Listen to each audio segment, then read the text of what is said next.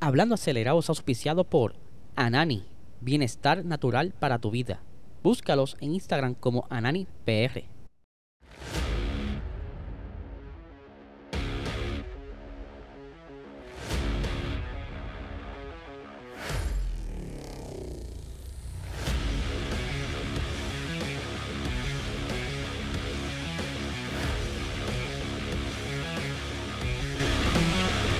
Saludos amigos fiebre, bienvenidos a todos a otra edición más de Hablando Acelerable. Habla Eliezer, espero que se encuentren bien, ya hoy es lunes. Y por supuesto vamos a estar hablando de lo que fue el Gran Premio de Hungría. Pero antes vamos obviamente a darles un saludito a nuestros auspiciadores, Anani, Bienestar Natural para tu Vida, que este fin de semana pasado se estuvieron luciendo con todo eso de los booths que pusieron allí en el concierto de Bad Bunny. De verdad que estaban allí lucillos, lucillos. No me di la vuelta, estaba cansado. Pero si quieres saber más sobre sus productos de alta calidad, visite su website ananifarma.com como también su página de Instagram como ananipr. Dense la vuelta y para que vean toda esta variedad, ¿verdad? Te vayas familiarizando, te quites esos dolores, te quites ese eh, insomnio, puedas dormir, todas esas cositas. Puedes ir. Buscando tu consejería para que vayas sacando tu licencia y consumas de este producto de alta, de alta calidad. Tierra, ¿verdad? Ahora. ¿Qué pasó en el Gran Premio de Hungría? Un reguero de verdad que yo no sé ni por dónde rayos voy a empezar. Pero por supuesto debo de hablar de el desastre de carrera que fue para la gran mayoría de los equipos. Porque no todos corrieron hoy con lo que pudiera haber sido un plan. Pero obviamente vamos a arrancar con el victorioso aquí, Max Verstappen, que se llevó la victoria, que había arrancado décimo había arrancado décimo porque en esa quali no fue la mejor. Eh, hubieron unos problemillas ahí durante la quali, tanto para Checo como para Max. No estaban muy contentos con las temperaturas de este, este fin de semana, ya que la pista estaba mojada. Eh, el día de el sábado eh, hubo una lluvia, incluso durante la tercera práctica. Y ya para entonces en la quali la pista seguía nublada, ¿verdad? Las temperaturas estaban bien bajas y llevar esos neumáticos a la temperatura estaba súper difícil, a pesar de que Red Bull estaba sacando provecho el problemita que llevan arrastrando ya varias carreras, que es que se le sobrecalientan los neumáticos, haciendo que se desgasten atípicamente y se coman las gomas antes de tiempo. Pero aquí en la cual no le pudieron sacar provecho, pero sí en la carrera. Eh, ellos anunciaron iban a hacer el cambio de motores antes eh, de la carrera. Esto fue poco después de la de la cual ellos decidieron, mira, bueno, vamos a cambiar motores, todavía nos tenemos break, no, no penalizamos, así que hay oportunidad entonces, ¿por qué no ahora que estamos ya atrás? Y así no, como decir así, un cambio gratis, eh, aunque todavía no, no era el cuarto motor, so, no era penalty, así que aprovecharon la oportunidad. Y como todos bien saben, motor nuevo, componentes nuevos, te da esas pequeñas décimas que necesita el ritmo que le sacaron provecho este fin de semana comiéndose a todo el mundo de por medio. Lamentablemente Checo Pérez no tuvo tanta suerte, pero sí Max pudo maximizar la, redundancia con su nombre, pudo sacarle provecho a este eh, motor nuevo y a ese setup que llevaban trayendo, como bien les dije al inicio, eh, que les traía ese problema de calentar, pero ya que en Francia, que incluso la lluvia estaba amenazando por caer, eh, estuvieron monitoreando durante toda la carrera esas nubes e incluso, e incluso en un momento dado en la toma aérea del helicóptero se veía el aguacero que venía de camino, pero eh, parece que el viento jugó a favor de, de los pilotos que no querían lluvia, porque habían otros que estaban locos porque cayera la lluvia. Eso iba a cambiar un poquito el juego dentro de la, del orden que terminaron los, los, pilotos el día de ayer. Para que tengan una idea, este fin de semana eh, la pista estaba unos 18 grados Celsius. Estuvo cerca a eso. Ese fue el promedio. Sin embargo, el fin de semana pasado, o la carrera pasada, mejor dicho, en Francia, el promedio fueron 32 grados Celsius. Y el punto pico fueron 42 grados Celsius. Se podrán imaginar el cambio drástico de temperatura de venir de una, de una pista donde te estabas comiendo las gomas porque las temperaturas estaban bien altas a esta pista donde la está súper fría y que no consigues tener el grip que, que quieres, ¿verdad? Porque no tiene la temperatura ideal para poder correr. Ahora bien, eh, George Russell consiguió su primera pole este fin de semana pasado, lo que entonces lo, ayudó a él a tener ese punto de partida, ¿verdad? En ese, en esa, en ese inicio de carrera, lo que muchas personas eh, estuvieron diciendo que no iba a defender esa posición, aunque sí la retuvo por varias vueltas. Eh, en estrategia, pues cambiaron los muñequitos eh, y luego entonces Charles pudo cazarlo por un pequeño juego de estrategia, pero sí eh, pudo tener un buen carro este fin de semana. Mercedes ambos tuvieron un buen carro y se aprovecharon de las malas decisiones que tuvieron Ferrari, de los pequeños mistakes que hubieron por ahí en el camino de otros equipos. Lewis Hamilton que salía desde la quinta, eh, sexta posición, si no me equivoco. Les puedo confirmar aquí rapidito. Si Luis Hamilton arrancaba desde la séptima posición, mientras que Norris estaba cuarto, él tenía que abrirse camino y poco a poco lo logró. Y vimos como entonces Mercedes tuvo ese comeback. Y lo vimos al final los resultados. Pero poquito a poco vamos por ahí, vamos por el, por el camino. Ahora bien, vimos como eh, Russell tiene un buen comienzo. Eh, Ferrari arrancaba con ambos eh, pilotos con gomas medias, mientras que Russell tenía una soft. Él quería defender esa posición. Mercedes decidió, vamos a ponerte unas gomas que favorezcan entonces esa defensa. Y en adición iba acorde con las temperaturas que en el circuito. O sea, eh, no eran la mejor estrategia, pero dado las temperaturas podía quizás jugar un poquito con el manejo de la goma y te pudiera haber durado, ¿verdad? Unas vueltas extras eh, de lo normalmente, unas temperaturas eh, mejores que las de hoy. Pero no sé por qué, no me explico por qué Ferrari decidió que ambos monoplazas arrancaran con medias. ¿Por qué mejor? Y, y esto lo digo desde el banco, o sea, yo no soy aquí un experto, yo no soy aquí un ingeniero de la Fórmula 1, pero quizás por lógica, ya que de por sí ustedes, Ferrari, no han sido los mejores tomando decisiones últimamente, porque entonces comenzar los dos con la misma estrategia, gomas medias. Ya de por sí, eh, sabes que vas a tener que entrar en una tercera parte de la carrera, porque estas gomas no te van a durar. So, ¿por qué no jugar el intentar, verdad? Quizá Charles pudiera haber sacado más provecho a, esta, a este arranque de las Hearts, sabiendo que iba a tardar en llevar a la temperatura idónea, pero hubiera sido quizás un mejor intento que estar ambos en esa goma. O sea, ¿qué vas a hacer? Tú tienes que utilizar dos compuestos mínimos por carrera, pues si no te descalifican. Ya de por sí estás tirando al traste la estrategia desde la arrancada porque uno de los dos va a salir perjudicado. Porque a sabiendas de que la pista está fría, sabes que más adelante o tienes que montar otra vez media, pero sabes que tienes que volver a montar otro compuesto, ya sea soft o hards. Y lo vimos, lo vimos, que ellos, ¿verdad? Mantuvieron entonces ese ese steam, ¿verdad? Con esa goma y que estaba funcionando. las medias era lo mejor para esta carrera. So, ¿Por qué no mejor arrancar con una hards a Sainz podías meterlo en una soft para tratar de eh, sacarte del medio rápido a Russell porque Ferrari tenía buen ritmo también, aunque luego vimos que su ritmo no era tan bueno porque Red Bull con esos motorcitos nuevos venían llevándose a todo el mundo de por medio, pero sí tenían la oportunidad porque por lo menos tenían la, fuerza eh, o el ritmo necesario para defender un poco si hubieran utilizado una mejor estrategia. Eh, como dije, Mercedes estaba súper on point este fin de semana. Eh, los vimos bastante cómodos. En las prácticas no fue así. Antes de carrera, ¿verdad? del fin de semana comenzar, Toto Wolf lo estaba tan contento con la data, pudiera decirse.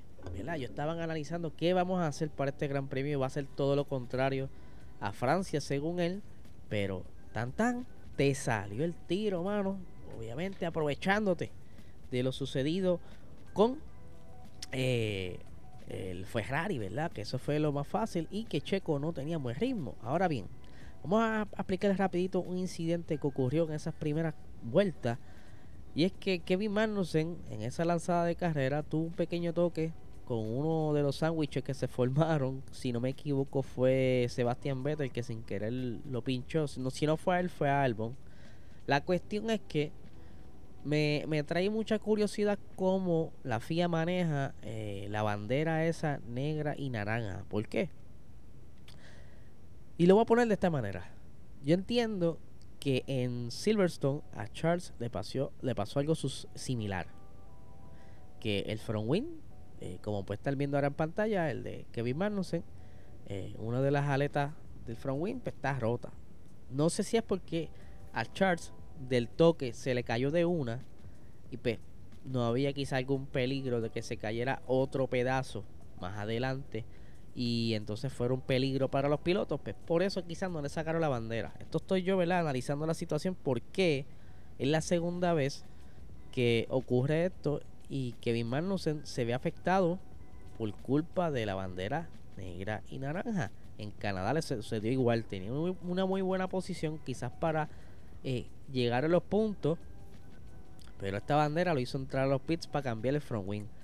Eh, sin embargo, a, Charles Leclerc en Silverstone le permitieron correr. Incluso, si no me equivoco, terminó la carrera sin, con el front wing hecho canto. Pero vuelvo, le voy a poner la duda si es que es porque aún el pedazo no se había desprendido del front wing. So, me pueden corregir en confianza aquí en los comentarios o si piensan lo mismo que yo. Por esa bandera la, eh, la segunda vez que afecta a Kevin Magnussen y creo que esto ocasionó ¿verdad? unas banderas amarillas en un momento dado como un, un, virtual safety en lo que sacaban el, la cantería en esa primera el primer sector a lo que luego verdad siguen entonces las cosas sucediendo en carrera ya para la vuelta eh, séptima, la séptima vuelta, ya Verstappen estaba sexto.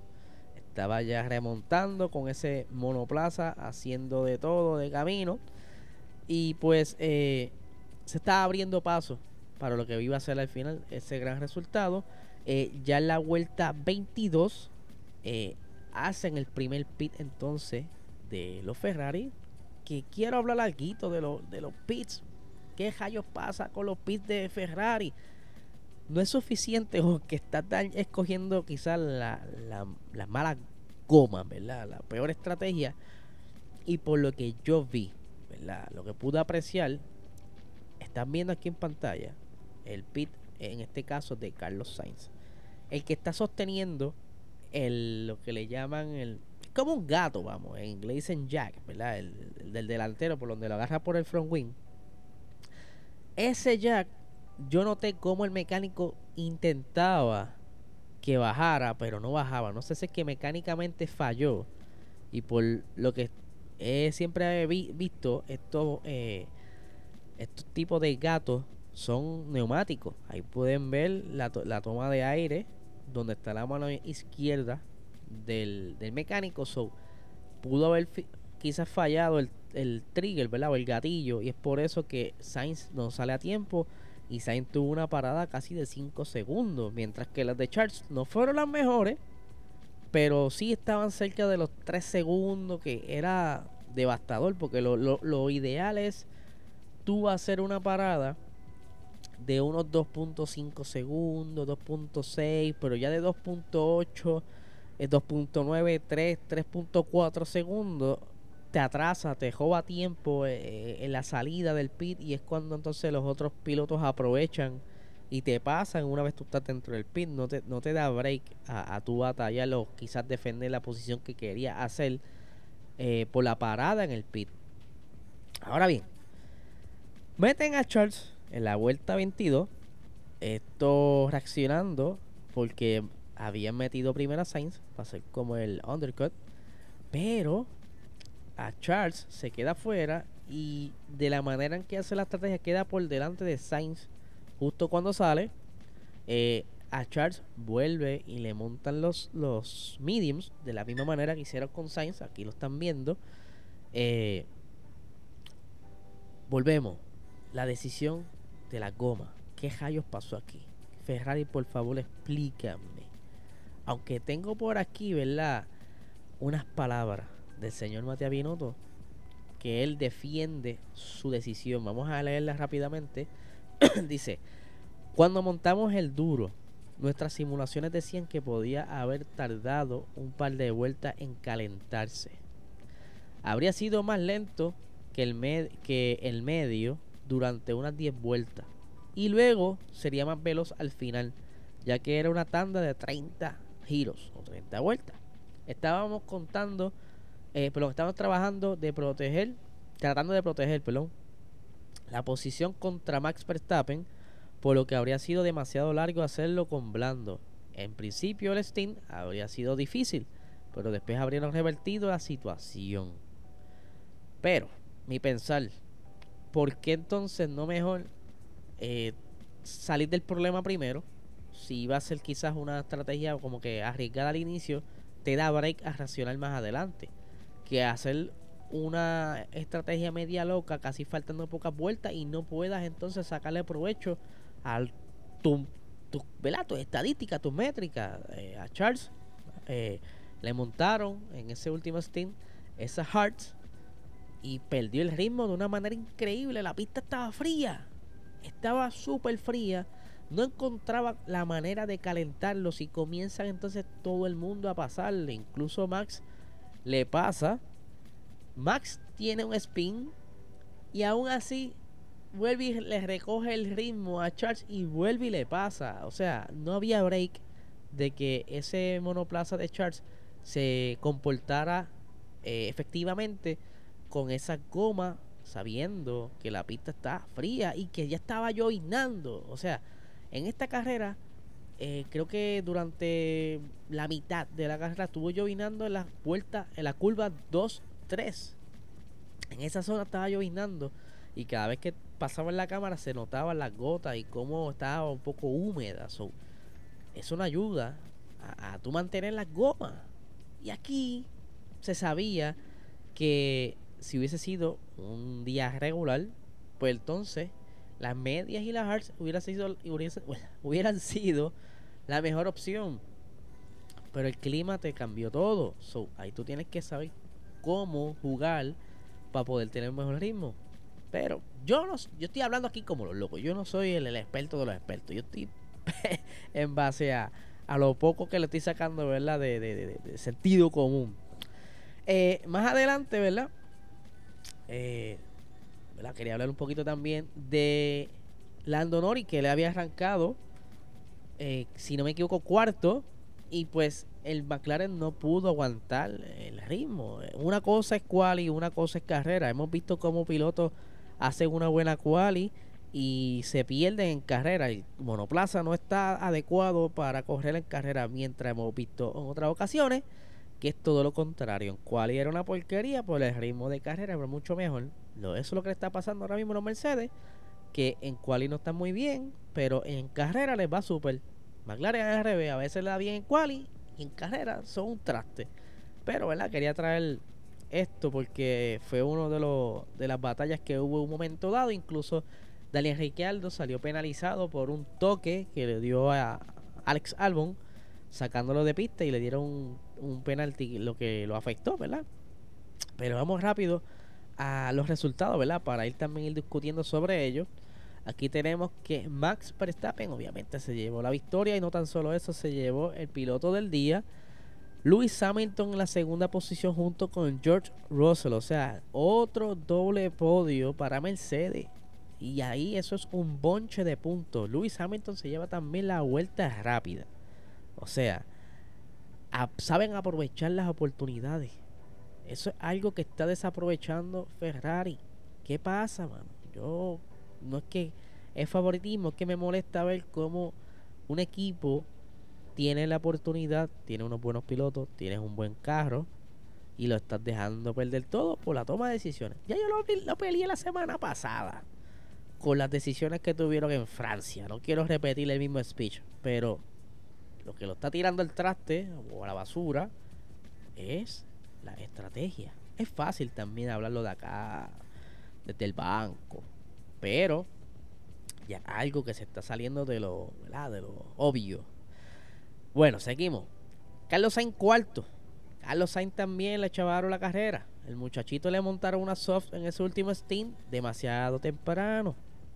Si hubiera funcionado un ratito, pero ya al final no daba break. El ritmo no era suficiente. Y le pasó a George Russell y por poco le pasa a Sergio Pérez. A pesar de que Pérez estaba bastante lejito, pero sí le estaba recogiendo en tiempo. Eh, sexto, Charles. No, hubo break. ¿Sabes? Lo metieron a, a ese pit en la vuelta. Ahora aquí lo tengo, la vuelta 40. Lo meten a los pits, le meten la goma Hearts. Con la esperanza de que al final, bla, bla, bla, pudiera entonces remontar. Vieron que estaba eh, perdiendo muchas posiciones, vuelven y lo meten y le meten una soft. Pero ya era tarde, no había break para remontar, ya estaba todo el mundo bastante lejos. La temperatura no te ayudaba, so, no, no, no, no pudo hacer mucho. Se quedó sexto lugar. Lamentable para los Ferrari, que están desperdiciando un buen carro. Lando Norris, séptimo, por lo menos, solamente perdió tres posiciones en comparación a lo que ellos arrancaron. Y que son buenos puntitos para el equipo. Su compañero se vio afectado, como les dije, por la penalización y pues, por eso que tampoco lo vemos aquí en el, entre el top 10, pero sí en un momento dado estaba dentro del top 10. Eh, aquí dame agrandar un poquito más. Ajá, entonces, octavo tenemos por aquí a eh, Esteban, a Fernando Alonso, Esteban con noveno. Estaban ahí, Alonso estaba bastante agresivo, pero eh, Alpine también fue víctima de la reacción, porque los, equipos de, adelante, cuando comienzan a entrar los pits, los demás equipos empiezan a reaccionar, no a actuar ¿verdad? en base a un plan, cómo se está comportando la Copa. Comenzaron a reaccionar para intentar o quitar posiciones o defender posiciones. Y pues aquí hubieron varios equipos, entre ellos McLaren y Alpine, que estaban como que medio regados también haciendo eso, eso, esa entrada a los pits. Sebastián Vettel, por lo menos se lleva un puntito, ¿verdad? Él había anunciado el retiro recientemente y estaba pasando la mal en Aston Martin, por lo menos. Aquí se lleva un puntito que por supuesto trajeron un, un alerón trasero con un diseño bastante revolucionario y que si sale que es legal este alerón trasero se espera que los demás equipos estén copiando el flow de ese alerón trasero. Así que durante la semana le estaré hablando más al detalle sobre estos cambios, ¿verdad? Entre otras cositas que vi, ¿verdad? Mientras comenzaba a grabar. Pero continuamos porque estaba enfocado en la carrera. Ok. Onceava posición. Así se dice, onceava. Anyway, posición once. Lance Troll, ahí cerca de su compañero. Pierre Gasly, mano, sea el Fatauri está fatal. No, no hay break para poder que ya entrar a la parte de los puntos. Juan Yu Show 13, Mick el 14. Estuvo por ahí cerca, por poco también se unos puntitos, pero lamentablemente no fue así. Daniel Ricciardo 15, Kevin Magnussen 16. Como les dije, ese cambio de front wing lo tiró para atrás, no hubo break, a pesar de que tenía las modificaciones nuevas en ese monoplaza. Unas modificaciones que están en conversación de todos porque se parece mucho al Ferrari, al flow del Ferrari, pero no pudieron sacarle provecho este fin de semana ya que la las circunstancias. En la, en la posición 17 tenemos ahí a Alex Albon, en la 18 Nicolás Latifi y superando un poquito a Yuki Tsunoda, pero es que Yuki Tsunoda tuvo un spin, lamentablemente tuvo un spin y, pues, ahí vino Latifi, aprovechó y le pasó. Y Valtteri Bottas, bendito, que hace, ya hace tiempo que no se habla de él eh, en, los medios. Está como que apagado. Es que Alfa no le ha dado un buen carro. Ahí está pasando las de Caín eh, a principio de temporada, pero obviamente en base a la interpretación de las reglas, lo que era Ferrari, lo que era Alfa Romeo. Vimos también a Haas que rápido a principios de la temporada, esas primeras carreras, lograron puntual. Pero según los demás equipos fueron haciendo sus diferentes ajustes, eh, unas modificaciones aquí, unas mejoras allá, pues se vieron cómo se separa entonces eh, y le pasan por el lado, obviamente, ¿verdad? Pero lamentablemente. En cada edición, ¿verdad? Voy a poner aquí lo que son los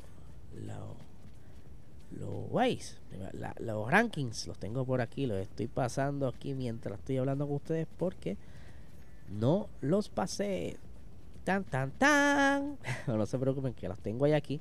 Los estoy jalando rapidito. Si la computadora me lo permite. está ahora media frisada, pero ahí vamos, ahí vamos, ahí está. Ahí está, vamos a sacar la otra imagen para que no les moleste la vista. Vamos a ver, vamos a ver por aquí, ¿dónde está la pestaña? Ajá, ahí está. Tenemos que Max está por delante de todo el mundo ahí. Yo creo que tiene un... Está abriéndose demasiado camino ya para ese campeonato. Todavía... Yo creo que Charles tendría que ganarlas todas. Todas. Y Max estrellarse en varias de las carreras que vienen para entonces intentar pelear por ese, eh, por ese capítulo, por ese título. Pero eso es culpa de Ferrari. Sergio Pérez está en la tercera posición con 173 puntos. George Russell con 158 puntos en la cuarta posición por ahí, que, le, que supera a Carlos Sainz por dos puntitos, ¿verdad? Eh, Carlos Sainz, como bien les dije, ahora está en la quinta con 156. Luis Hamilton en la sexta con 146 puntos. Lando Norris en la séptima con 76 puntos. Esteban Ocon en la octava con 58 puntos. Valtteri Bota, que yo creo que Fernando Alonso le va a pasar si sigue así, sin puntual. Está ahí en la novena posición en el campeonato de pilotos. Mientras que Fernando Alonso está en la décima. Por aquí vamos entonces a buscar la siguiente imagen. La tengo por aquí, la tengo por aquí. Ajá, mírala aquí.